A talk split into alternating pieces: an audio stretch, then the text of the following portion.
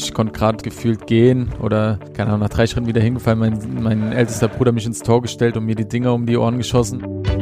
Es ist natürlich brutal, wenn du gefühlt zwei Monate vorher dich äh, über Drittligamannschaften unterhalten hast und dann in einer Ansprache bist, wo Klopp über Champions League-Gegner redet. Ich weiß nicht, wie viele Trainer wir gefühlt entlassen haben, weil der gegnerische Verein gesagt hat, so, wenn die jetzt gegen Sandhausen nicht gewinnen, dann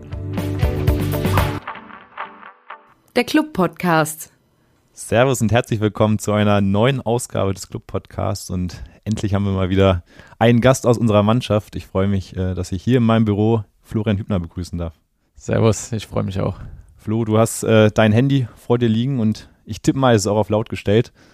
Das ist äh, in diesem Fall äh, komplett in Ordnung. Willst du vielleicht kurz erzählen, auf, auf was für einen Anruf oder was für eine Nachricht du vorbereitet sein muss. Ja, meine Frau ist hochschwanger. Äh, wir erwarten unser zweites Kind und da muss man natürlich immer äh, erreichbar sein und deswegen habe ich hier das Handy mal nebenbei. Es kann sein, dass wir dann irgendwann abbrechen müssen schnell, aber ich glaube nicht, dass es äh, heute kommen wird, aber trotzdem kann ja immer passieren in der Phase. Wäre auf alle Fälle komplett in Ordnung. Ja. Würden wir natürlich unterbrechen und hier nicht durchziehen. Ähm, Flo, was ich festgestellt habe, ähm, es ist echt schwierig, sich auf dich äh, vorzubereiten im Podcast, weil du in den sozialen Medien gar nicht vertreten bist. Und das ist eigentlich immer eine ganz nützliche Hilfe, um vielleicht zu sehen, was, was für Hobbys du hast, was für Freunde oder Bekannte vielleicht aus deiner Karriere du hast. Ähm, warum ist das so? Warum bist du nicht in den sozialen Netzwerken vertreten? Ja, ich habe das von Anfang an ähm, nicht gebraucht. Ähm, ich bin gar nicht der, der so viel dann im Internet rumguckt, äh, sich äh, irgendwelche Sachen dann durchliest. Ähm, ich denke, es ist auch viel, viele Sachen, die für Ablenkung schaffen und das wollte ich nie äh, in meiner Karriere. Und ähm, bin auch echt froh, wenn man sieht, ähm, wohin das alles führt dass ich das nicht habe, ähm, vermisse es auch nicht und bin da, ich glaube, auch einer der wenigen Profis mittlerweile, glaube ich. Aber ich habe es nicht zu einer Sekunde vermisst, dass ich das nicht habe. Also warst du auch noch nie tatsächlich bei Instagram angemeldet? Nee, noch nie. Okay. Also was ich so mitbekomme, ich glaube, der Trend geht ja schon so ein bisschen dahin, dass sich immer mehr Spieler ähm, abmelden in den sozialen Netzwerken. Ähm, spielen sicherlich auch dann Hasskommentare eine Rolle. Ne? Ja, klar. Also ich sag, ähm, auf der einen Seite kann es natürlich äh, nützlich sein, du kannst dich ein bisschen im Vordergrund spielen, wenn du mal gute Spiele gemacht hast und da präsent bist und viele Follower hast, das ist wahrscheinlich schon auf der einen Seite gut, aber es gibt natürlich die absolute Kehrseite, ähm, wird ja immer häufiger auch thematisiert, ähm, dass hier irgendwelche Hassnachrichten kommen und sowas. Ich glaube, das ist immer ähm, auch als Spieler, auch wenn du dann mal ein schlechtes Spiel gemacht hast oder eine Niederlage ist, ähm, wenn man da reinguckt, ähm, glaube ich, sind da Nachrichten, die gehören einfach nicht hin. Und ähm, deswegen sind im Moment äh, mehrere Spieler wieder auf dem Weg, äh, das zu löschen auf jeden Fall. Ich habe es trotzdem geschafft, mich auf dich vorzubereiten. Hatte auch ein bisschen Unterstützung. Es gibt nämlich die eine oder andere Frage, die von äh, ehemaligen oder aktuellen Weggefährten okay. von dir eingereicht okay. worden sind. Die hören wir uns später an. Okay. Äh, vorab würde ich mit dir aber mein kleines äh, Warm-up machen. Ja. Ein paar schnelle Fragen, die du schnell beantworten kannst. Schnelle Fragen, die ich schnell beantworten soll? Okay. Die gar nicht unbedingt was mit Fußball zu tun haben, um dich okay. vielleicht ein bisschen persönlich noch vorzustellen. Äh, Hübi, erzähl mal, welche Serie schaust du gerade auf Netflix? Serie. Ähm, tatsächlich, ähm, die letzte Serie, die ich geguckt habe, war Haus des Geldes, glaube ich. Und das ist auch schon ein bisschen länger her, weil ich im Moment äh, viel zu tun habe mit meinem Sohn, der mich gut, ganz gut einbindet und ähm, ich auch ein bisschen im Haushalt äh, aktuell mehr machen muss, weil meine Frau halt hochschwanger ist und da will ich sie natürlich äh, viel unterstützen. Ich glaube, Haus des Geldes ist jetzt auch schon ein bisschen her, aber das war die Serie, die ich so zuletzt geguckt habe, ja. Was muss man in Wiesbaden gesehen haben? In Wiesbaden muss man gesehen haben, ähm, dass Casino. Das Casino ist eine sehr schön, auch äh, der Bereich davor, generell Wiesbaden ist eine sehr, sehr schöne Stadt und äh, jeder, der da hinkommt, äh, ist sehr begeistert. Pokerst du gerne? Oder was? Ich habe früher ähm, tatsächlich viel gepokert, ähm, auch mit Kumpels und sowas, aber auch mal ins Casino gegangen, da auch mal Blackjack gespielt. Ähm, ab und zu, wenn wir in Urlaub fahren, gehen wir auch mal ins Casino. Also es macht mir schon Spaß auf jeden Fall. Aber so wie Max Kruse dann mal in Na. den Sommermonaten rüber nach Las Vegas. Wie der gute Max Kruse, so professionell mache ich das nicht. Äh, der bereitet sich da ja richtig vor, auch wenn er nach äh, Vegas fliegt und sowas. Ähm, das mache ich nicht. Welches Emoji nutzt du am häufigsten? Ähm, ich glaube das äh, Lach-Emoji mit den Tränen in den Augen. Welcher Spieler, äh, vielleicht auch passend dazu, schreibt zu dem meisten Quatsch eigentlich in die Mannschafts-WhatsApp-Gruppe? Den meisten Quatsch. Ich muss tatsächlich sagen, dass der Walle, Valentini, äh, Echt? sehr viel reinschreibt in den Chat, ja, und auch das ein oder andere von sich gibt, ja. Kommen wir doch zu einer Fußballfrage. Die Entwicklung welchen Mitspielers hat dich in deiner Karriere am meisten beeindruckt? Entwicklung. Also ich muss sagen, die ähm, Entwicklung von äh, Robert Antrich, als er zu uns gekommen ist von, von Heidenheim, ich hatte ihn ja auch schon verfolgt, er hat da damals in Wiesbaden gespielt, da ähm, guckt man ja immer auch nochmal dahin und ähm, als er zu uns gekommen ist, hat er war schon ein guter Spieler, er wusste genau, was er machen muss, aber hat in diesen zwei Jahren, wo er bei Union war, extrem dazugelernt und äh, ist für mich ein absoluter Topspieler geworden für die Bundesliga und ich glaube auch eine Bereicherung für Bayer Leverkusen. Ich traue ihm sogar zu, dass er auch äh, in der Nationalmannschaft irgendwann Fuß fassen kann. Welches Stadion hat dich bislang am meisten beeindruckt?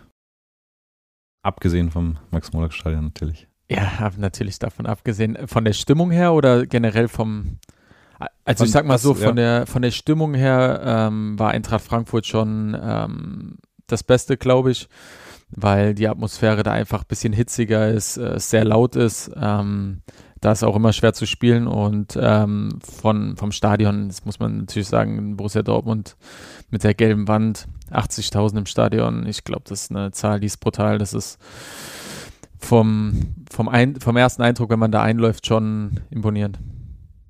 Was war dir mal so richtig peinlich? So richtig peinlich. Da gab es doch bestimmt öfter mal Sachen, die mir richtig peinlich waren. Ähm, was war mir peinlich? Ähm, lass mich mal überlegen. Fällt mir jetzt so spontan nichts ein, weil wahrscheinlich, wenn ich mir jetzt was richtig peinlich wäre, würde ich wahrscheinlich auch hier nicht sagen. ähm, kommen wir später nochmal zu, kommen, fällt mir jetzt. Vielleicht, genau, wir schwelgen genau. gleich ein bisschen in Erinnerung, vielleicht ja. ploppt da nochmal was auf. Genau. Und die letzte Frage, welchen Traum hast du noch? Welchen Traum ich noch habe? Ähm, ich habe ja das äh, gute Glück, dass ich schon viele meiner Ziele erreicht habe in meiner Karriere. Ähm, ein Traum war es von mir eigentlich immer noch mal im Ausland zu spielen, aber ich bin ja schon relativ spät in meiner Karriere. Trotzdem weiß man nie, was passiert. Ähm, Ausland ist immer äh, ein Ziel von mir gewesen, was ich auf jeden Fall machen wollte und vielleicht kommt es ja auch nochmal. Gibt es da eine spezielle Liga oder ein Land, was dich da besonders reizen würde? Also ich bin absoluter Amerika-Fan, ähm, war ich schon immer gewesen, gehe auch öfter da in Urlaub hin und ähm, bin davon begeistert, wenn da irgendwann mal was zustande kommen würde, wäre ich auf jeden Fall nicht abgeneigt. Aber noch. Aber noch Zeit. Bleibst du, bleibst genau, du ja, noch lange Zeit, ja. Sehr gut. Ähm, ja, Stichwort Traum vom, vom Profifußballer, der ist ja sicherlich schon in deiner Kindheit geboren und da würden wir jetzt mal anfangen. Ähm, auf deine Karriere zu blicken. Ähm, du bist in einer Fußballerfamilie aufgewachsen. Dein Papa langjähriger Sportdirektor von Eintracht Frankfurt gewesen, deine beiden großen Brüder auch fußballerisch aktiv. Kannst du dich noch an deine ersten Berührungspunkte mit dem Fußball erinnern? Ja, ich kann mich halt ähm, an die Zeit, wo ich ganz klein war, wo ich noch gar nicht im Verein war, wo gefühlt mein äh, Bruder mich konnte gerade gefühlt gehen oder keine Ahnung, nach drei Schritten wieder hingefallen, mein, mein ältester Bruder mich ins Tor gestellt und mir die Dinger um die Ohren geschossen. Äh, das war so, glaube ich, so das erste Mal, wann ich äh, so richtig Berührungspunkte hatte. Aber ich äh, in der Familie, meine zwei Brüder haben Fußball gespielt, mein Vater äh, absolut Fußballer durch und durch. Da war's, äh, gab es keine zwei Meinungen, da wolltest du direkt äh, von Anfang an äh, kicken und ähm, das hat mir auch bis heute am meisten Spaß gemacht. Ich habe auch gelesen, ihr hattet früher im Garten irgendwie so einen kleinen Bolzplatz, oder? Ja, wir hatten, äh, also Bolzplatz ist übertrieben, es war ein kleiner Garten, aber da sind auf jeden Fall ein paar ähm, Kämpfe ausgetragen worden, sage ich mal. Wir waren ja äh, drei Brüder oder sind drei Brüder und äh, unser bester Kumpel ähm, hat zwei Häuser weiter gewohnt und der kam dann immer zum Fußball rüber und dann äh, kam man von der Schule nach Hause, dann ging es direkt äh, raus in den Garten bis abends dann zwei gegen zwei gespielt und ja, da gab es auf jeden Fall gute Fights. Dein Papa Bruno meinte auch mal in einem Interview, dass er hin und wieder auch mal einschreiten musste.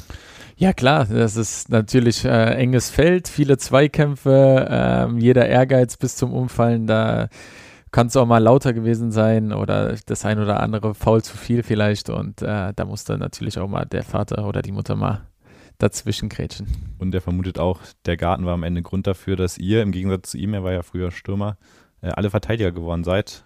Das kann, kann ein Grund sein, wobei ich halt bis zur, ich glaube, B-Jugend ähm, Stürmer war. Ähm, klar hast du da hinten viele kleine Zweikämpfe gehabt, aber es war so, dass meine, mein, meine zwei Brüder eigentlich eher defensiv waren, ich eher offensiv war. Ähm, das hat sich dann ab der A-Jugend geändert, als ein Trainer auf die Idee kam, mich erstmal auf die Sechs zu stellen und dann hatten wir in der Innenverteidigung ein Problem und dann hat er gesagt, ob ich zwei, drei Spiele in der Innenverteidigung mache. Das habe ich dann gut gemacht und ähm, dann hat er gesagt, ja, das ist sozusagen meine neue Position. In der Jugend gespielt hast du für Wien Wiesbaden lange, lange Zeit. Laut Wikipedia bist du schon 1994 da in den Verein mit drei Jahren, stimmt das? Ja, korrekt. Ähm, mit drei Jahren bin ich da zu damals noch Wien Taunestein gegangen und habe da meine ganze Jugendzeit verbracht. Ähm, war eine sehr, sehr coole Zeit, viele, mit vielen Freunden aus der Heimat zusammengespielt, auch in der Jugendzeit äh, das ein oder andere Angebot gehabt von NLZs, ähm, das ich aber dann nicht wahrgenommen habe, weil ich einfach so heimatverbunden war und ähm, Familie über alles stand und immer noch steht. Und deswegen habe ich gesagt, nee, ich gehe nicht ins NLZ, ich will hier meinen Weg machen. Und da bin ich auch nach wie vor froh drüber, dass ich das so gemacht habe. Ja, 1994 eingetreten, 2011 ausgegangen, also fast 20 Jahre für den Verein aktiv gewesen und deine Brüder und dein Papa ja auch für Wien Wiesbaden dann gespielt ähm, und dann auch noch aktiv gewesen. Ähm, was, was bedeutet euch der Verein? Ja, ist natürlich ähm, der Verein mein Vater hat ihn, glaube ich, äh, sowohl als Spieler, dann später auch als Manager äh, enorm geprägt. Ich glaube, weiß gar nicht, wo er angefangen hat, irgendwie in der Verbandsliga da, ähm, irgendwie seine Karriere da ausklingen lassen, da noch zwei, drei Jahre Kick mit dem Verein aufgestiegen bis in die zweite Liga, so, also als Trainer, als Spieler und als Manager. Ähm, hat den Verein brutal mitgeprägt und du als, äh, wenn du da bei dem Verein 15 bis 17 Jahre bist, das ist ja eine brutale Zeit und der Verein ist immer in, im Herzen drin, das ist klar. Und man guckt auch ähm, immer mal wieder vorbei, auch wenn es halt schwerer ist, weil du selbst dein eigenes Leben ähm, hast. Aber trotzdem guckt man immer, was der Verein macht und ähm, ist immer noch ein sehr besonderer Verein, ich glaube, für jeden Einzelnen von unserer Familie. Erinnerst du dich noch an deine erste komplette Regionalliga-Saison 2019 und ähm, im Speziellen, worauf ich hinaus möchte, an das Spiel äh, bei unserer zweiten Mannschaft, FCN 2 gegen Wiesbaden 2? In Nürnberg? Das war der 7.8.2009, falls das auf die Spur 7.8.2009, das ist schon lange her, okay. Ähm, wie viel ist denn das Spiel ausgegangen? 2-1 hat der Club gewonnen. Ja. Auf alle Fälle, äh, was ich einfach nur als witzigen Zufall empfand, äh, du standest in der Startelf und das 1-0 für den Club hat ein gewisser Enrico Valentini gemacht. Wirklich? Ja. Das, okay, das wusste ich nicht. Das ist ja das ist krass, das muss ich mal erzählen. Valentini das Tor gemacht. Nee, da äh, kann ich mich nicht dran erinnern. Dein Bruder Christopher auf alle Fälle dann später noch den Anschlusstreffer zum 1 zu 2. Und dann bist du noch, äh, ja, hast du quasi die Aufholjagd verhindert, bis drei Minuten später mit Gelb-Rot vom Platz geflogen. Wirklich? Laut Transfermarkt.de, ja. Wenn da Ach, das war aber, ah, das war zu Hause gegen äh, Nürnberg. Ich meine, das war in Nürnberg, aber. Nee, ich, jetzt, jetzt fällt es mir ein, ich glaube, ich bin mir sicher, dass es zu Hause gegen Nürnberg war weil ich da mit Gelb-Rot vom Platz, genau, da haben wir nämlich noch zum Schluss auf Dreierkette umgestellt, da hat er den anderen Innenverteidiger rausgeholt, obwohl ich schon Gelb-Rot gefährdet war. Stimmt, das war zu Hause. Okay. Ja, da kann ich mich sogar noch dran erinnern, dass mein Bruder das Tor gemacht hat. Ja. Da hat Valentini das 1-0 gemacht? Walle das 1-0, ja. Wahnsinn. so geht's. 2011, zwei Jahre später, bist du dann äh, von Wiesbaden weg zur U23 vom BVB. War das damals, du warst dann ja auch Junioren-Nationalspieler, 20 Jahre alt, ähm, vielleicht auch so der logische nächste Karriereschritt? Ja, es war natürlich erstmal, ich war ja als A-Jugendlicher schon bei den Profis bei WM Wiesbaden, habe da meine Spiele gemacht und dann war das ja in der dritten Liga damals und ähm, war am Anfang für mich ein bisschen schwer zu sagen, okay, ich gehe einen Schritt zurück, eine Liga zurück, weil Dortmund Amateur hat ähm, in der vierten Liga gespielt. Aber als ich mich mit Dortmund unterhalten habe, äh, die mir offengelegt haben, was mir da alles für Möglichkeiten vorschweben, oben bei den Profis zu trainieren, unten die Spiele zu machen, dann musste ich gar nicht lange überlegen und habe gesagt, ich muss jetzt auch den Schritt machen, um mich persönlich noch weiterzuentwickeln. Und ich glaube, das war in Dortmund einfach brutal gegeben. Und dann habe ich den Schritt gemacht von Wien Wiesbaden nach Dortmund, was mir in meiner persönlichen Entwicklung brutal geholfen hat, weil du hast von dem Drittliga-Fußball, was damals ähm, viel Zweikampf, viel lange Bälle war.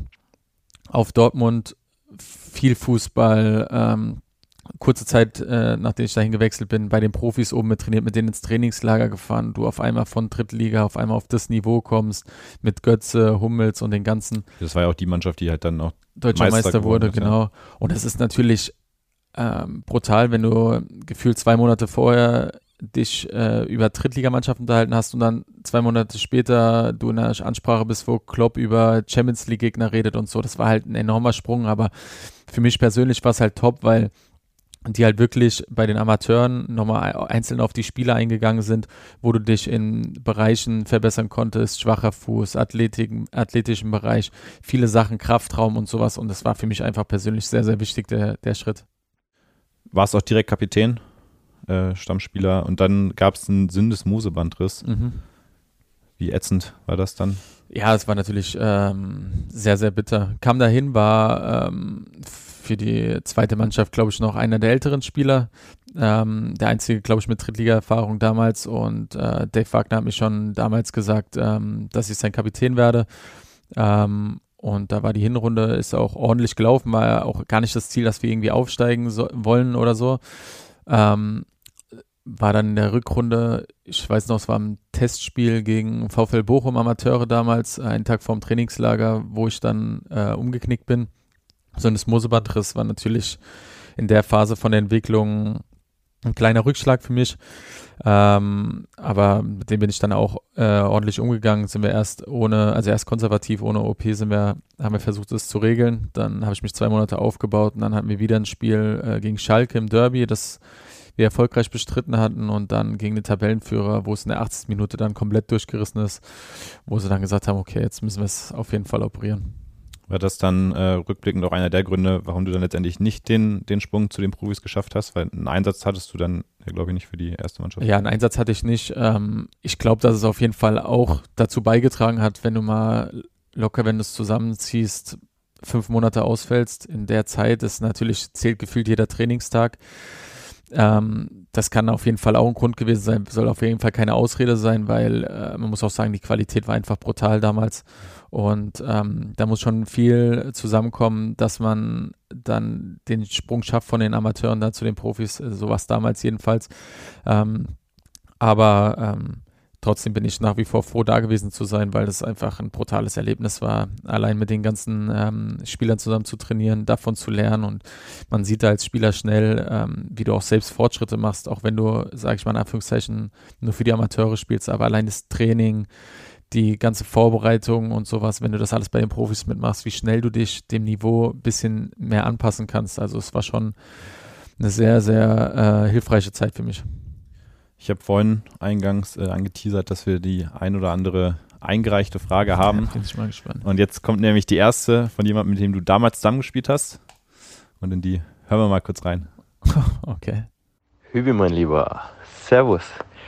Du, Hübi, was ich dich schon immer mal fragen wollte, was hältst du eigentlich von Armin? Könntest du mir das beantworten? Willst du uns zuerst verraten, wer dir die Frage gerade gestellt hat? Ja, es ist Marvin Bakalotz, mit dem ich äh, damals in Dortmund zusammen gespielt habe, der jetzt bei Duisburg spielt, mit dem ich immer noch äh, sehr guten Kontakt habe. Ähm, weiß jetzt gar nicht, was ich da genau antworten soll auf diese Frage. Ähm, Armin ist auf jeden Fall äh, top. ich muss gucken, wie ich es umschreibe.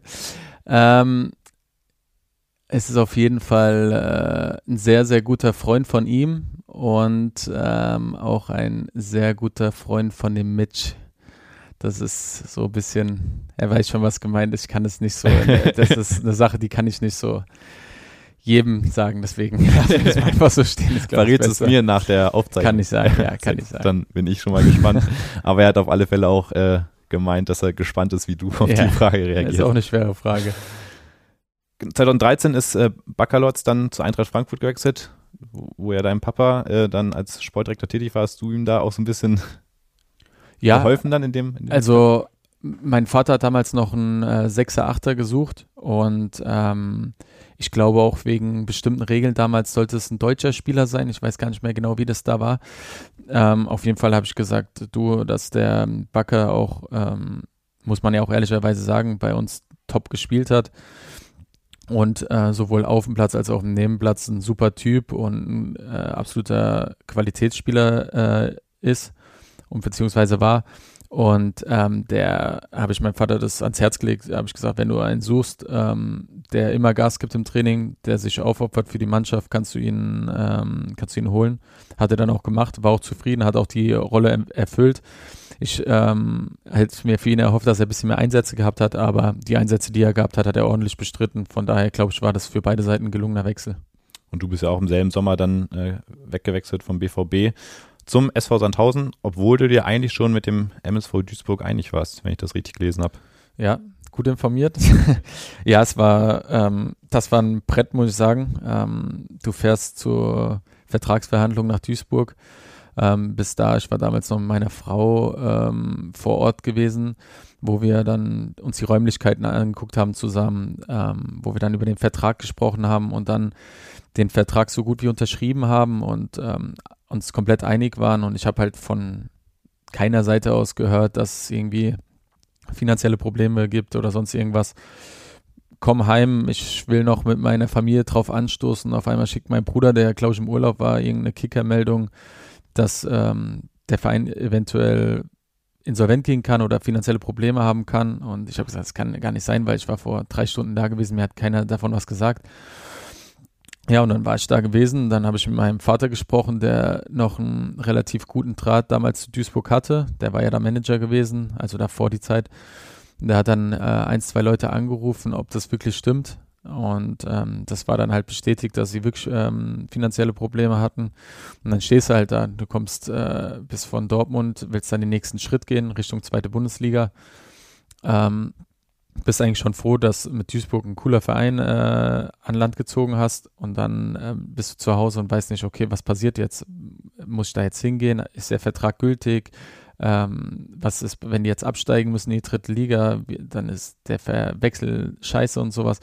Auf jeden Fall hat sich dann einen Tag später hat sich dann direkt Sandhausen gemeldet, hat gesagt, du pass auf, wenn Duisburg absteigen muss, bleiben wir in der Liga. Wir würden dich äh, sehr gerne haben.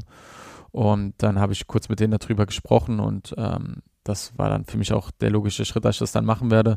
Und als dann rauskam, dass Duisburg ähm, zwangsabsteigen muss, war dann praktisch der Vertrag mit Sandhausen gültig und ähm, bin auch letztendlich sehr, sehr froh, dass ich ähm, bei Sandhausen gespielt habe, weil es einfach die Nähe von zu Hause war. Es war mein erster, mein gefühlt, ja, äh, gut, Dortmund war mein erster Schritt weg von zu Hause, aber Sandhausen war halt 45 Minuten, dann hast du, warst du an der Heimat nah dran, wenn du mal Probleme hattest und so, du konntest immer nach Hause fahren, das war top und du konntest dich in Sandhausen ähm, brutal gut entwickeln. Es war zu meiner Zeit damals bei Sandhausen medial noch nicht die große Aufmerksamkeit, sondern du konntest dich als junger Spieler entwickeln, auch wenn du mal ein schlechtes Spiel gehabt hast, wurdest du nicht direkt zerpflückt von den Medien, sondern du konntest ganz kontinuierlich in Ruhe arbeiten und ähm, das war für einen jungen Spieler, für die Entwicklung perfekt. Äh, irre Story mit ja. Duisburg. Ja. Ähm, du hast gerade schon so ein bisschen angeschnitten. Wie war denn der Step für dich dann hoch in die zweite Bundesliga? Ist ja dann doch schon nochmal ein anderes Level, oder? Ja, auf jeden Fall. Ähm, muss sagen, ich habe halt eine Mannschaft vorgefunden, wo viele Spieler von äh, zweiten Mannschaften frisch kamen, viele Spieler von Kaiserslautern, Amateure und sowas, die ähm, auch eine junge Mannschaft da mit ein paar gestandenen Spielern. Natürlich äh, ist es in jedem Spiel damals warst du in Sandhausen so ähm, immer unter äh, Außenseiter. Jeder hat gesagt, okay, wir spielen gegen Sandhausen, die müssen wir weghauen. Und es war so ein bisschen ähm, geil, selbst als Mannschaft zu wissen, okay, die haben jetzt den Druck auf der Seite, wir können befreit aufspielen. Wir sind eine eklige Mannschaft, haben damals super verteidigt, ähm, haben auch eine, eine echt gute Mannschaftsgeschlossenheit gehabt und das war halt wirklich der Step natürlich von Vierter auf Zweitliga war was ganz anderes. War auch ähm, am Anfang schwer, aber ähm, habe mich da relativ gut zurechtgefunden und hat richtig Spaß gemacht ähm, mit einer geilen Mannschaft und ähm, gutes Umfeld und so. Es hat echt, war echt eine gute Zeit. Ähm, da war ja auch Trainer damals, der jetzt heute immer noch ist. Alois Schwarz war damals mein Trainer, der damals noch einen sehr defensiven Fußball äh, spielen lassen hat, was mir dann auch damals zugute gekommen ist, weil du viel Personal um dich rum hattest, wo du gut verteidigen konntest. Aber auf jeden Fall ähm, war Sandhausen eine sehr, sehr gelungene Station. Ja, und du hast eigentlich auch schon meine nächste Frage beantwortet. Die sollte nämlich so ein bisschen darauf ziehen, dass Sandhausen jetzt natürlich nicht diesen allzu attraktiven Ruf als Standort, als äh, ganz kleiner Verein, aber die Vorteile, die das halt mitbringt, hast du ja gerade schon ganz gut aufgezählt. Ja, also Sandhausen ist, glaube ich, für mich eine der unterschätztesten Mannschaften, Vereine der ersten zwei Ligen, weil ähm, Sandhausen, du hast da, kannst da wirklich in Ruhe arbeiten, findest trotzdem gute, ähm, gute Plätze vor, du kannst dich äh, gut auf die Spiele vorbereiten.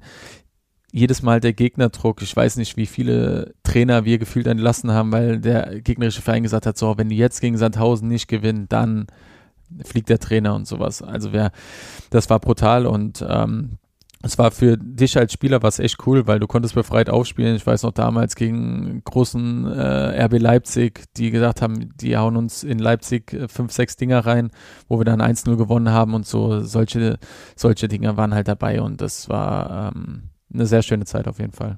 Genau, drei Jahre warst du dort beim SV Sandhausen und 2016 bist du dann wiederum den nächsten Karriereschritt gegangen zu Hannover 96. Ähm, du hattest aber auch Angebote von Erstligisten hast du damals verraten. Warum hast du dich am Ende trotzdem für Hannover entschieden? Ja, es war so, ich hatte ähm, nach dem zweiten Jahr Sandhausen schon relativ ähm, gute Anfragen gehabt, ähm, die aber Sandhausen dann auch nicht so wollte, ähm, wo sie gesagt haben, nein, sie lassen mich am besten nicht gehen, sie wollen mich da behalten und so. Und dann haben wir eine gute ähm, sage ich mal, ein gutes Mittelmaß gefunden, habe gesagt, ich bleibe auf jeden Fall noch ein Jahr da und dann muss ich den nächsten Schritt persönlich gehen, weil äh, auch wenn es mir in Sandhausen brutal gut gefallen hat, muss ich einfach meinen nächsten Schritt gehen. Und dann war das ein oder andere Angebot aus der Bundesliga da und ähm, ist natürlich immer attraktiv als Spieler zu sagen, okay, ähm, Bundesliga, Bundesliga, ich muss da hin. Ähm, aber der logische Schritt war für mich Zweitliga bei einer Mannschaft, die jetzt sag ich mal, eher um Abstieg gespielt hat, vielleicht zu einer Mannschaft gehen, die um Aufstieg spielt. Das ist so für mich der nächste logische Schritt, weil der andere Step ist einfach zu hoch und nicht, dass ich sagen kann, ja, okay, ich bin jetzt Bundesligaspieler, voll cool, sondern ich muss als für mich den nächsten Schritt gehen. Dann kommt alles Step by Step. Und dann habe ich mich mit Hannover unterhalten, ähm, mit Martin Bader damals, ähm, ein sehr, sehr gutes Gespräch gehabt. Ähm, der ist extra für mich nach Frankfurt geflogen und auch mit einer PowerPoint-Präsentation. Das war für mich als, als Spieler beeindruckend und ähm, hat ein richtig gutes Gefühl, habe mit meinem Vater darüber gesprochen, meinem Berater darüber gesprochen, meine Familie mit eingebunden, habe gesagt, ey, ich möchte das wirklich machen. Ähm, ich habe das Gefühl, ähm, dass man da wieder mit der Mannschaft aufsteigen kann und die Qualität von der Mannschaft war damals brutal. Und da habe ich gedacht, okay, den Schritt mache ich und ähm, dann haben wir uns auch relativ schnell geeinigt. Ein bisschen gebraucht hast du dann aber trotzdem in Hannover bis ähm, in den Februar 2017 hinein ähm, gab es nur einen Einsatz, über 18 Minuten am zweiten Spieltag. Woran lag es damals?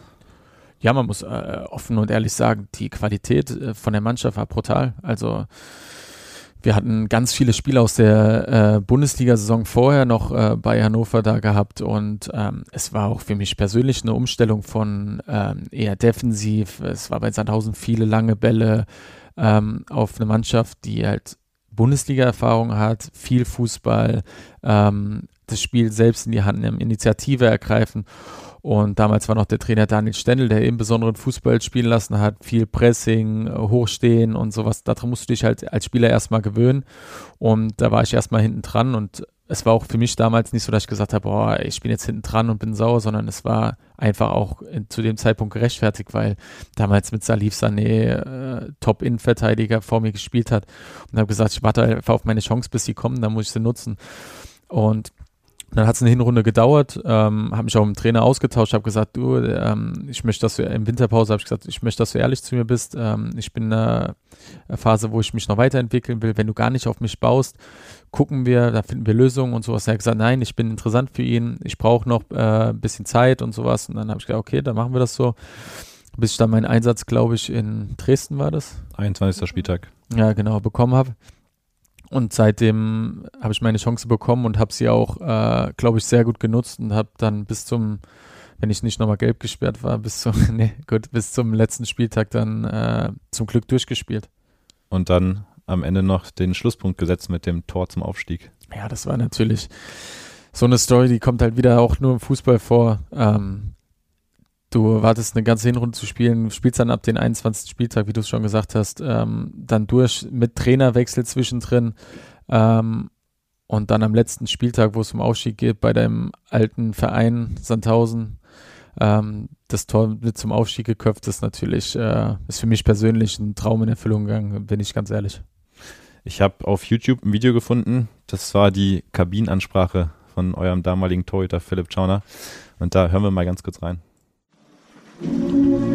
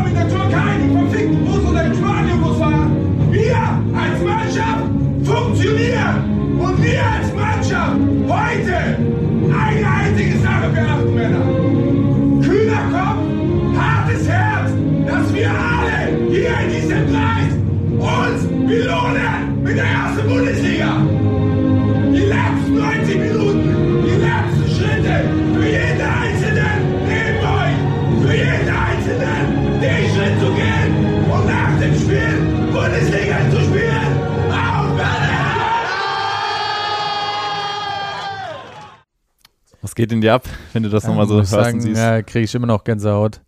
Das ist was ganz Besonderes gewesen. Auch äh, Philipp Schauner, ein Wahnsinnstyp damals, äh, Wahnsinnskapitän, der angefangen hat, ich weiß nicht, wann es war, so acht Spieltage vor Schluss ähm, nochmal vorm Spiel uns heiß zu machen, genau mit solchen Ansprachen. Das war nicht die einzige, auch äh, kann mich auch erinnern, vom eine Woche vorher vorm Stuttgart-Spiel, was ein sehr, sehr wichtiges Spiel für uns war, auch eine Ansprache gehalten. Das ist einfach nochmal der letzte Kick gewesen. Ähm, hat uns heiß gemacht, also Wahnsinn. Ich glaube, wenn man das hört, äh, selbst wenn man nicht äh, irgendwie übertriebene Gänsehaut, ja. ja. es ist einfach, das konnte er, das konnte er schon immer, ähm, auch ein geiler Typ, muss man sagen. Und natürlich, wenn man die Bilder sieht, die sieht man immer wieder gerne. Ich glaube, die guckt man sich auch immer nach der Karriere immer mal wieder gerne an. Es waren einfach ganz besondere Spiele, ganz besondere Momente. Dann in Sandhausen das Tor geköpft. Also das war, glaube ich, einer der schönsten Tage überhaupt. Philipp Schauner übrigens seine fußballerischen Anfänge beim Club gehabt. 95 bis 2006 beim FCN gespielt. In der Jugend und sein Profidebüt damals auch gegeben. Ähm, das Tor in Sandhausen war das für dich der bislang schönste Moment deiner Karriere? Der schönste Moment meiner Karriere, es war, er gehört auf jeden Fall zu den Top 3 Momenten auf jeden Fall, weil ähm, da einfach alles gepasst hat. Du ähm, gefühlt mit dem Wechsel alles richtig gemacht hast, dann beim alten Arbeitgeber ähm, des Torköpfs zum Aufstieg, ähm, diese Momente, die, die feiern, die, wie äh, krass das war. Ich glaube, es waren 9000 ähm, Fans von Hannover im Stadion gewesen, ähm, mit Platzsturm und alles danach, die ganze Feier. Es war, glaube ich, wirklich einer der schönsten Momente in meiner Karriere, ja. Einer, mit dem du damals zusammengespielt hast, äh, war Niklas Füllkrug, der mittlerweile wieder für Werder Bremen stürmt. Äh, habt ihr beide noch Kontakt eigentlich? Wir haben nicht mehr den ganz großen Kontakt, ab und zu schreiben wir uns noch. Ähm, wir haben ja dann auch öfter gegeneinander gespielt, ähm, wo ich bei Union war, auch jetzt letztes Jahr wieder. Ähm, ist immer wieder lustig, äh, mit ihm zusammenzukommen.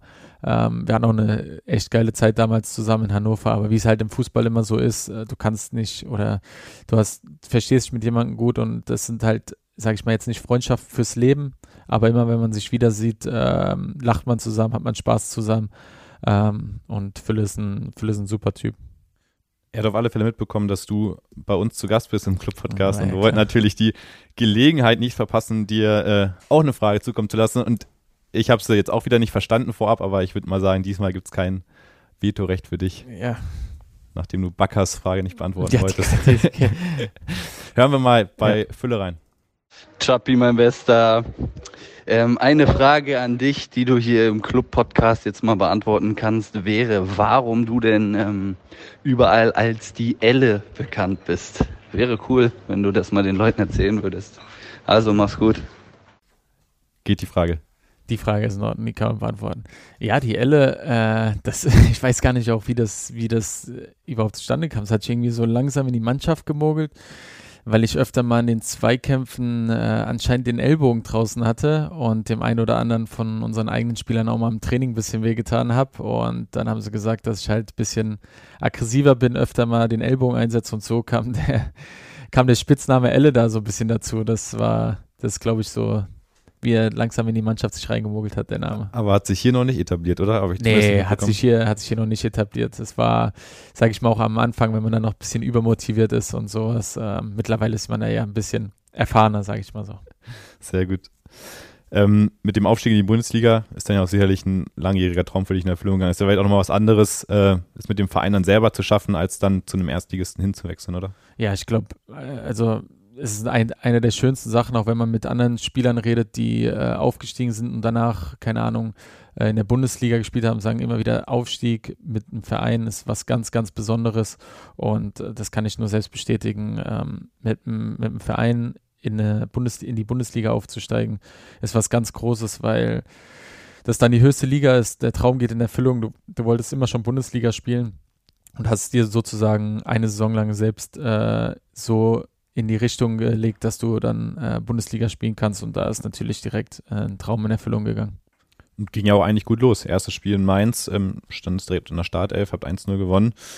Ähm, dann in der restlichen Saison aber, habe ich auch gesehen, gab es nur noch zwei weitere Einsätze über 90 Minuten, noch ein paar Kurzeinsätze. Ja. War das da auch schon wieder dann die Qualitätsgeschichte, die du jetzt schon ein paar Mal auch angeschnitten hast? also ich, die, ich sag mal so, wir hatten das erste Spiel hatten wir in Mainz gehabt, ähm, da haben wir das Spiel 1-0 gewonnen gehabt, ähm, habe ein ordentliches Spiel abgeliefert zu null, ist ja als Verteidiger immer schon mal relativ gut. Und dann hat mich der Trainer eine Woche später rausgenommen und ähm, kann mich auch nicht, äh, bis heute glaube ich, weiß ich nicht, warum er mich rausgenommen hat. Hat er vielleicht bei anderen Spielern ein besseres Gefühl gehabt. Das war auf jeden Fall so, dass dann, dass ich dann raus war ab dem zweiten Spieltag und wir haben es auch dann ordentlich gemacht. Es gab auch eigentlich keinen Grund, äh, dann wieder was zu wechseln und haben eine erfolgreiche Saison gespielt und so musstest du immer auf deine Einsätze warten, warten und es ist halt auch keine einfache Zeit, weil du denkst ja, okay, du hast die Mannschaft mit hochgeführt, hast eine ordentliche Vorbereitung gespielt, hast das erste Spiel gespielt, hast gewonnen, hast zu Null gespielt und dann bist du auf einmal raus. Das war natürlich schwer auch für mich zu verstehen. Ähm, dann, dann ist es halt, dann haben die Jungs sich gut festgespielt und wenn er dann eine Mannschaft gefunden hat, ähm, hat er es auch meistens so gelassen. Deswegen kam ich da auf äh, relativ wenige Einsätze leider. Ähm, habe dann noch ein paar Spiele gemacht. Ähm, gegen Frankfurt, glaube ich, zu Hause war noch eins und kam noch einige dazu.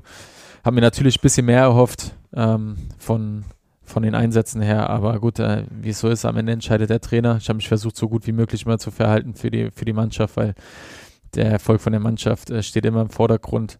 Und ähm, ich glaube, da kann jeder Spieler bestätigen, dass ich mich da sehr, sehr gut verhalten habe. 2018 bist du dann wieder gewechselt. Ähm, damals dann von der ersten in die zweite Liga zu Union Berlin. Warum hast du dich dann damals für diesen Schritt entschieden? Ja, es war so, dass ich gesagt habe, ich will Warum spiele ich Fußball? Weil ich natürlich auf dem Platz stehen will und kicken will. Und ähm, ist cool zu sagen, man ist Bundesligaspieler, aber wenn man nicht die Einsatzzeiten kriegt, ähm, dann, dann ist es nicht das Richtige. Und ich habe mir dann ähm, Angebote angehört. Es gab echt Anfragen aus, also viele Anfragen gab aus dem Ausland, aus England, was auch eigentlich immer mal so ein Step war, den ich machen wollte. Aber ähm, letztendlich habe ich es dann auf zwei Mannschaften runtergebrochen, ähm, auch eine andere Zweitligamannschaft oder Union Berlin. Und ähm, ich hatte von Anfang an bei Union Berlin ein gutes Gefühl. Ich habe mich mit dem äh, Trainer Urs Fischer und Runert unterhalten. Das waren beides Top-Gespräche. Selbst wenn man bei Union an der alten Försterei gespielt hat, glaube ich, äh, kann jeder nur bestätigen, es ist brutal schwer zu spielen und eine brutale Stimmung. Und da habe ich gesagt, ich glaube, ich möchte ein Teil davon sein. Und es ist natürlich auch was ganz, ganz Besonderes. Das Ziel war, die wollten Bundesliga spielen und waren vorher noch nie in der Bundesliga. Und da habe ich gesagt, okay, wenn du wirklich schaffst, mal mit so einem Verein aufzusteigen, da gehst du ja in die Geschichte ein und willst Teil von der Geschichte sein. Und da habe ich gesagt, okay, entweder mache ich es mir einfach und gehe äh, einen Schritt zum Zweitligisten, der relativ bei mir nah zu Hause ist, oder ich gehe halt nochmal einen Schritt und versuche es nochmal richtig in Berlin, weit weg von zu Hause. Ähm, äh, bei einer Mannschaft, die äh, aufsteigen will in die, äh, in die Bundesliga. Und da habe ich gesagt, okay, den Schritt mache ich, zumal sie sich auch schon im Winter nach mir erkundigt hatten davor. Und dann habe ich gesagt, okay, ähm, Union Berlin, habe es mir dort vor Ort nochmal angeguckt und habe dann eigentlich äh, nicht lange zögern müssen, habe gesagt, das mache ich. Wenn, wenn man bedenkt, wo Union Berlin jetzt gerade steht, äh, Tabellenführer in der Bundesliga, äh, das ist ja irre, dass die da vor vier Jahren dann ja noch in der zweiten Liga gespielt haben. Du hast eben gesagt, die haben dir damals schon gesagt, sie wollen aufsteigen in die Bundesliga. Ähm, haben sie dir da in den Gesprächen dann schon vermittelt?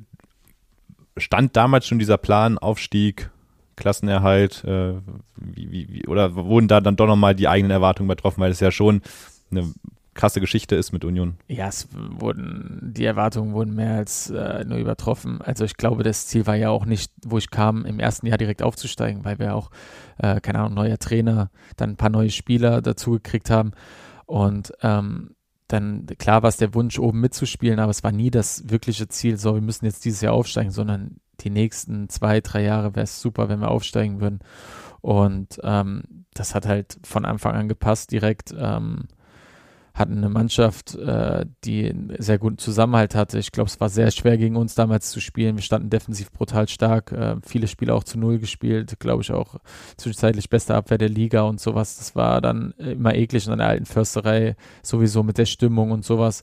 Und ähm, da haben die Spiele echt auch richtig, richtig Spaß gemacht und ähm, ja, dass es am Ende dann gereicht hat, um in die Bundesliga aufzusteigen, ist natürlich Wahnsinn. Und so ein Verein, der noch nie in der Bundesliga war, in die Bundesliga zu führen mit äh, den Fans, die so mit Herzblut dabei sind, das war was ganz Besonderes. Zumal wir ja davor, wir mussten ja in die Relegation, wir hatten es ja nicht selbst in der Hand am letzten Spieltag, aber ähm, da Paderborn gepatzt hat äh, und wir hätten unser Spiel gewinnen können in Bochum, dann wären wir aufgestiegen. Wir haben aber das Spiel in Bochum verloren, so mussten wir in die Relegation gegen Stuttgart.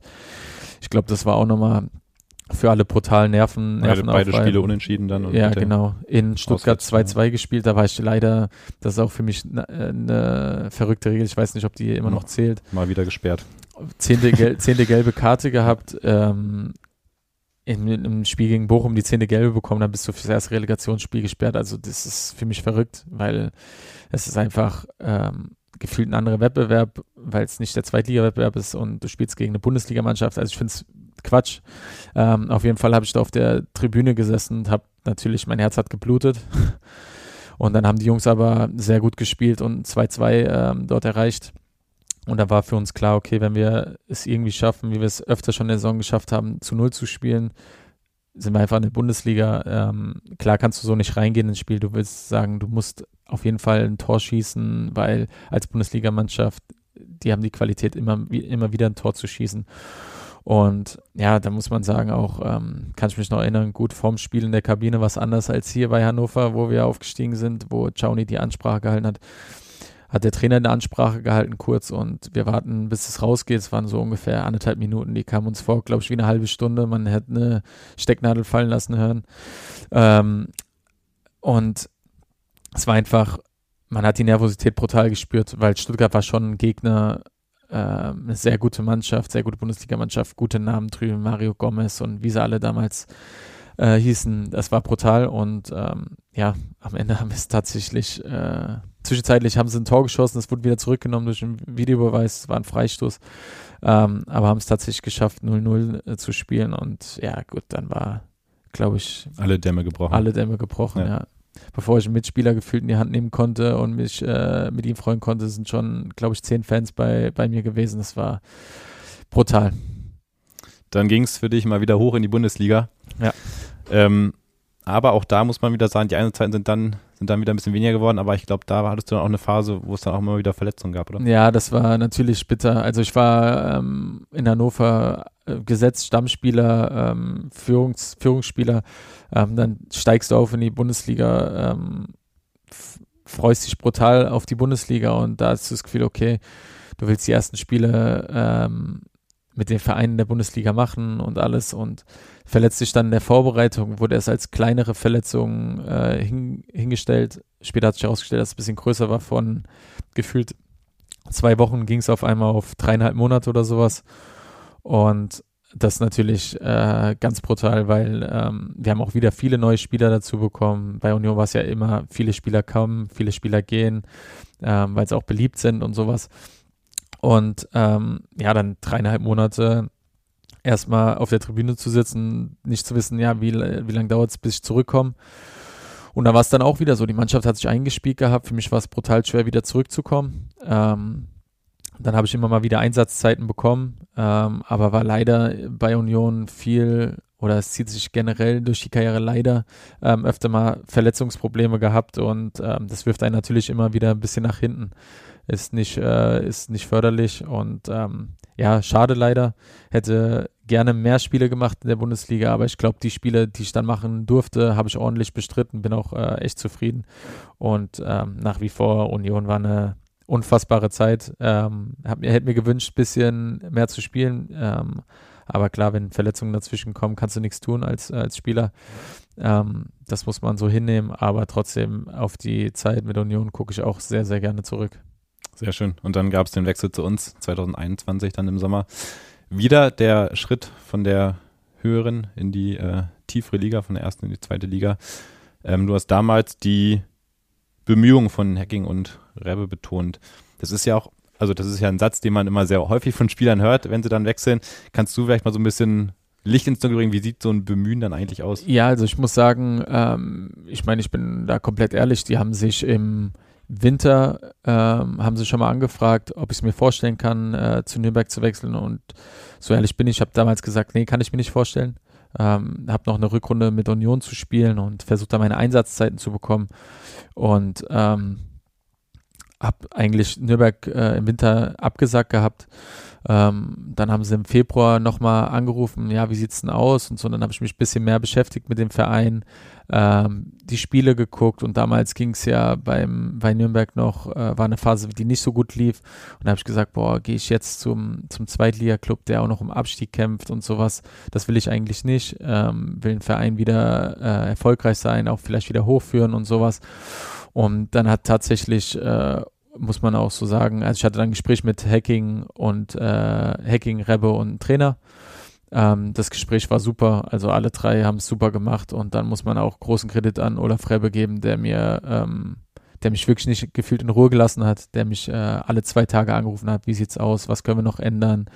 Wie können wir es dir äh, gefühlt schmackhaft machen? Und es waren einfach ehrliche Gespräche und äh, er war ehrlich zu mir. Sie haben mir die ähm, Vision gezeigt, die sie mit Nürnberg haben ähm, für die Zukunft. Und es hat mir dann einfach gefallen und dann hat man sich immer mehr mit dem Verein beschäftigt, mit den Fans, mit dem Umfeld und alles. Dann hat man vielleicht noch mit dem einen oder anderen Spieler gesprochen, der schon mal hier war. Und die waren alle äh, relativ begeistert. Und dann habe ich gesagt, gut, dann äh, mache ich den Schritt, zumal ich in Nürnberg schon mal vor, glaube ich, fünf, sechs Jahren, ich weiß nicht mehr, wann es war, wollten sie mich schon mal gehabt, habe ich schon mal mit denen gesprochen. Äh, das hat sich aber dann zerschlagen aus, äh, von der Clubseite. Ähm, aber dann, äh, wie es so sein sollte, dann ähm, wurden die Gespräche immer interessanter. Wir haben uns gut ausgetauscht und ähm, ich meine, der Club, brauchen wir nicht großartig drum zu reden, ist ein super Verein, der eigentlich in die Bundesliga gehört. Und ähm, da habe ich gesagt, das ist auch nochmal für mich so was Interessantes, wieder so ein Team mal ähm, wieder eine gute Rolle in der zweiten Liga zu spielen, vielleicht mal wieder in der Bundesliga zu spielen. Wie stehst du zu Sascha Mölders? Ja, ich habe ja, ich kenne ihn nicht persönlich, es war halt eine doofe Aktion, ne? Also ich glaube nicht, ich glaube, dass er es hätte anders lösen können, in der Situation, wo der lange Ball kam, wo ich mich verletzt habe, ähm, zieht er mich am Arm runter äh, und fällt mit seinen doch ein bisschen äh, ein oder anderen Kilo äh, auf meinem, äh, auf meine Schulter drauf und das hat mich natürlich brutal ähm, zurückgeworfen. Ähm, so habe ich kein Problem mit ihm oder so. Ich kenne ihn gar nicht, aber ähm, das war natürlich eine Aktion, die fand ich jetzt nicht so geil. Ich habe es mir aber nochmal äh, das ein oder andere Mal im Video danach angeguckt. Ähm, ist natürlich bitter. Vor allen Dingen, ich habe hier halt eine äh, gute Vorbereitung gespielt. Es war das letzte Testspiel. Ähm, du spielst, willst dich auf die Saison vorbereiten, dann passiert das dann ist die Diagnose steht und eigentlich sagt mir jeder, du musst operieren lassen und ich wollte einfach nicht, wollte jedem zeigen, hier in Nürnberg, äh, das ist ein guter Einkauf, den haben wir geholt, äh, der kämpft, fightet. Und dann habe ich das erste Spiel gemacht, das schon sehr grenzwertig war und das zweite Spiel nur noch unter gefühlt Schmerzmittel, wo ich den Arm kaum noch heben konnte, wo ich dann gesagt habe, okay, pass auf, ähm, das wird langsam eng und ich glaube, der entscheidende Punkt war, als ich dann irgendwann zu Hause meinen Sohn äh, auf den Arm nehmen wollte und ihn nicht mal mehr hochnehmen konnte, habe ich gesagt, okay, das ist jetzt, äh, das geht zu weit, jetzt muss ich mich operieren lassen. Und ähm, als der Operateur dann auch reinguckt an die Schulter, hat er gesagt, ja, das musste gemacht werden auf jeden Fall. Stelle ich mir ja unfassbar nervig vor, wenn man kommt ja auch mit so einer gewissen Euphorie und du sagst ja selber, du willst ja zeigen, äh, dem, dem neuen Verein, den Fans, dass, dass du zurechtgeholt worden bist und dann stoppt dich erstmal monatelang so eine Verletzung. Ja, das ist ein brutaler Schlag ins Gesicht, weil ähm, auch du lernst ja ganz viele neue Menschen kennen, Mitspieler, Staff und dann ähm, verletzt du dich und dann ist die Phase, du wirst operiert, dann bist du in Reha, hast kaum Bezug zur Mannschaft. Das sind natürlich alles, also du bist viel alleine dann in der Zeit. Das sind alles so Sachen, die sind einfach, äh, sind einfach schwer und ähm, du, du willst dem Verein was zeigen, du willst dem Trainer was zeigen, du willst dem Manager was zeigen, die dich geholt haben und äh, kannst es einfach nicht. Und es war natürlich äh, eine schwere Phase, zumal am Anfang es hieß so, ich fall drei bis vier Monate aus.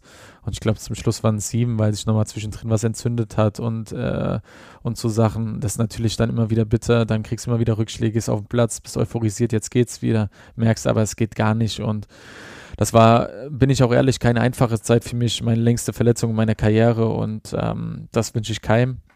Ähm, ist man viel alleine, da braucht man einen guten Rückhalt von der Familie, von Freunden, das ich auch gehabt habe, ähm, dass du so wieder zurückkommen kannst und äh, bin froh, dass ich jetzt zwar immer noch Probleme mit der Schulter habe, aber jetzt nicht mehr in dem Maß, dass ich sage, äh, ich kann kein Fußball spielen. Ja, du hast eben schon gemeint, gerade wenn man halt neu zum Verein kommt, dann will man die Mannschaft natürlich auch bestmöglich kennenlernen und hat dann vielleicht auch so ein bisschen das Gefühl, dass man nicht so richtig Teil der Mannschaft ist. Ich glaube, jetzt spätestens im letzten Sommer hat sich ja gezeigt, dass du sehr gut integriert bist. Du bist in den Mannschaftsrat gewählt worden. Ähm, ehrt dich das dann auch ein Stück weit, wenn man da diese Bestätigung von der Mannschaft bekommt? Ja, klar, das ehrt einen schon.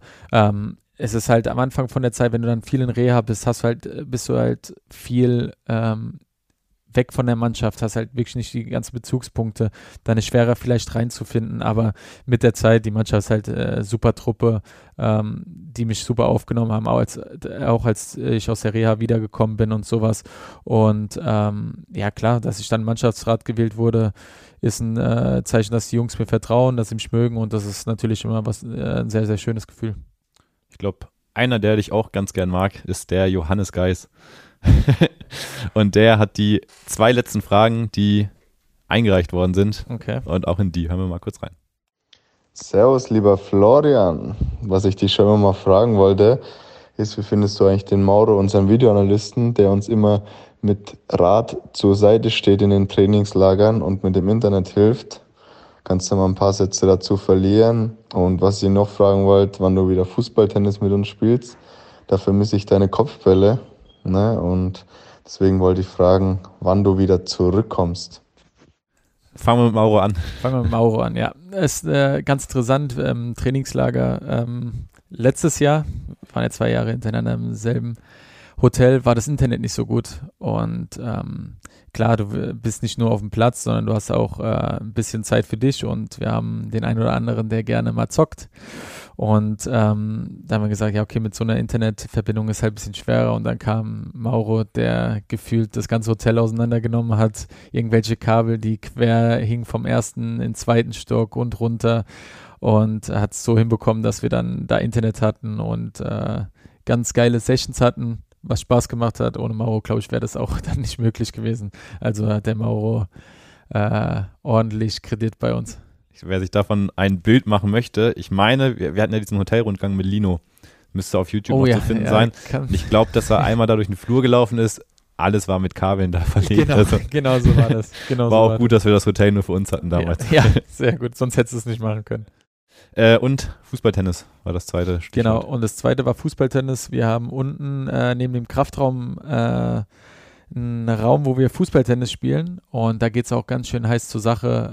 Ähm, wird mal um die eine oder andere Sache gespielt, mal um Geld, mal um was, äh, wenn der eine dem anderen mal so einen Spezikasten holen muss. Und ähm, da wurde schon äh, von Anfang noch ein bisschen Spaß hin zu richtig äh, Ehrgeiz. Und jetzt bin ich schon anderthalb Wochen nicht dabei, weil ich leider mit ähm, einer kleinen Verletzung zu kämpfen habe. Aber lieber Geisi, ich bin spätestens nächste Woche hoffentlich zurück, dann kannst du mich wieder erwarten. Sehr gut, sind wir gespannt auf die Fußball-Tennis-Duelle ja. da unten. Hübe, einen letzten Aspekt würde ich gerne auch mit dir beleuchten, bevor wir zum Ende kommen. Und das ist dann doch nochmal ähm, die Geschichte mit deinem Papa. Äh, ehemaliger Spieler, ähm, langjähriger Sportdirektor.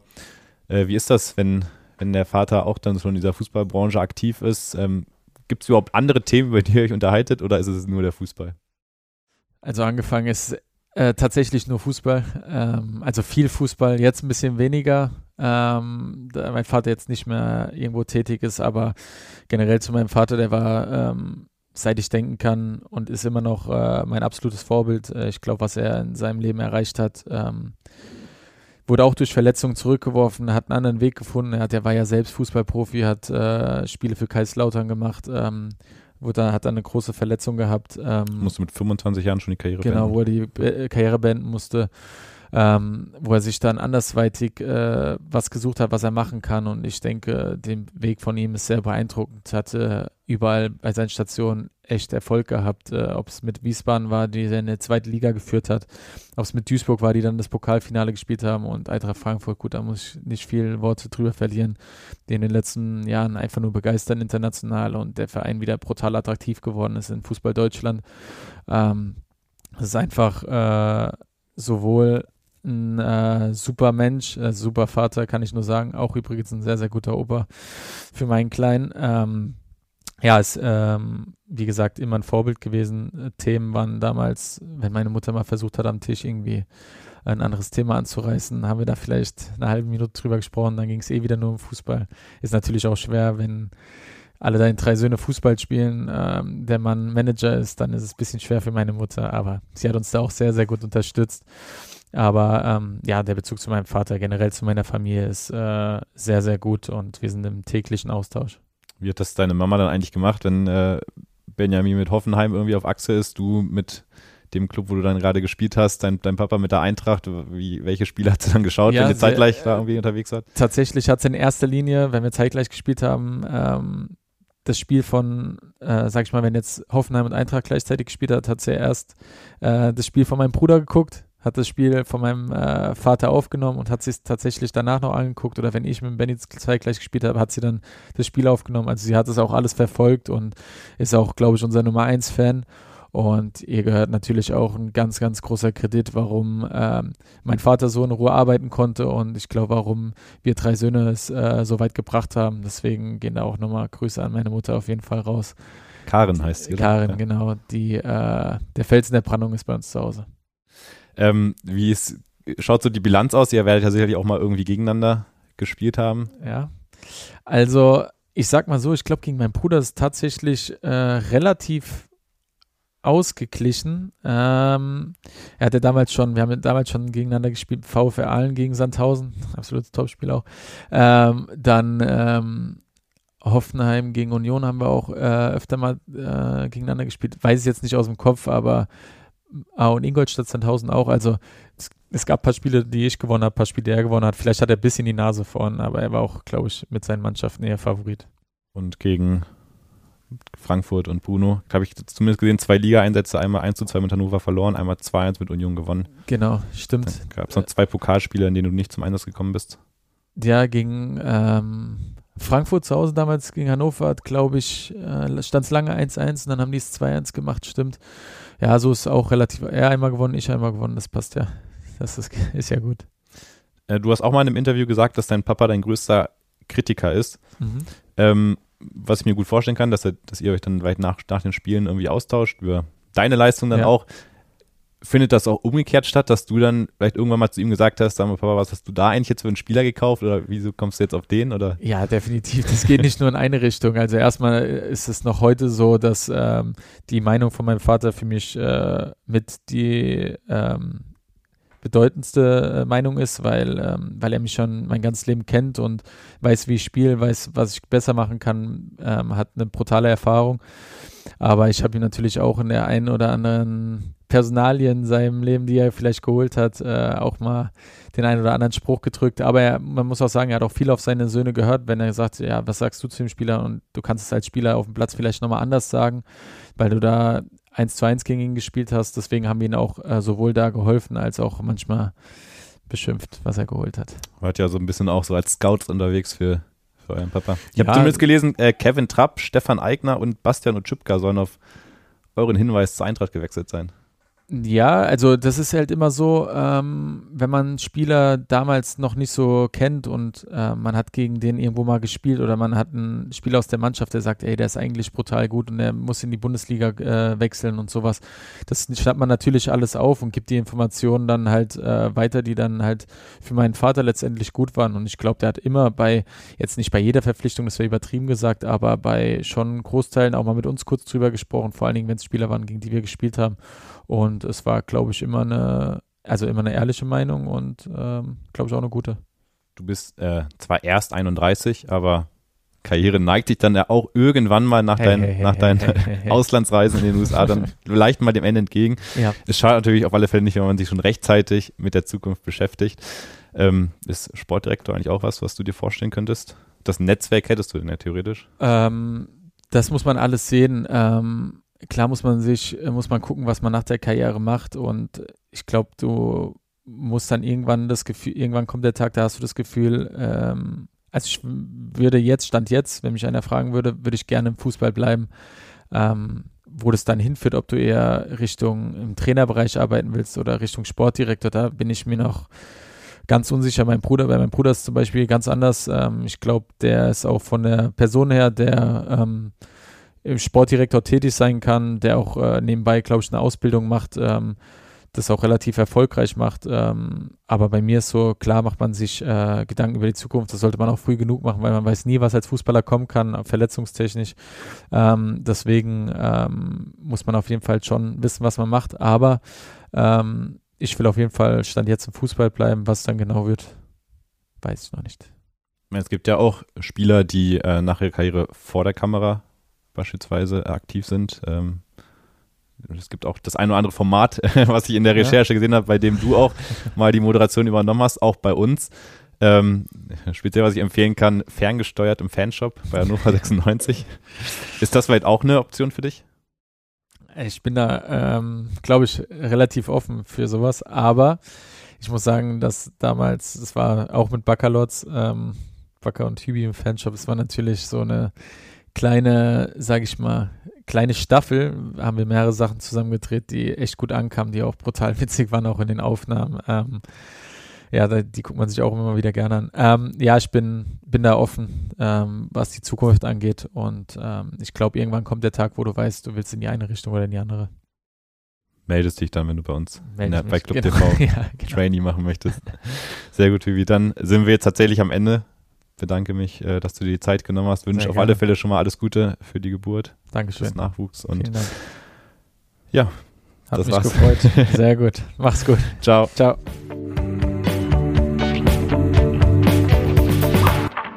Der Club Podcast.